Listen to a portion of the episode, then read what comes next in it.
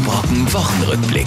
Mit Thilo Liebsch. Alle warten, warten, warten, immer noch. Ein paar hundert Leute, die Donald Trump ins Weiße Haus eingeladen hatte, um zu feiern, ein paar Millionen in Amerika und ein paar mehr noch äh, nicht in Amerika, warten auf ein Wahlergebnis. Nun hatten Trumps Gäste natürlich Hunger, da hat er schon mal bei Zeiten die Wahl für beendet und sich zum Sieger erklärt. Stoppt die blöde Zählerei, die Wahl ist einfach mal vorbei, also so sinngemäß, ja.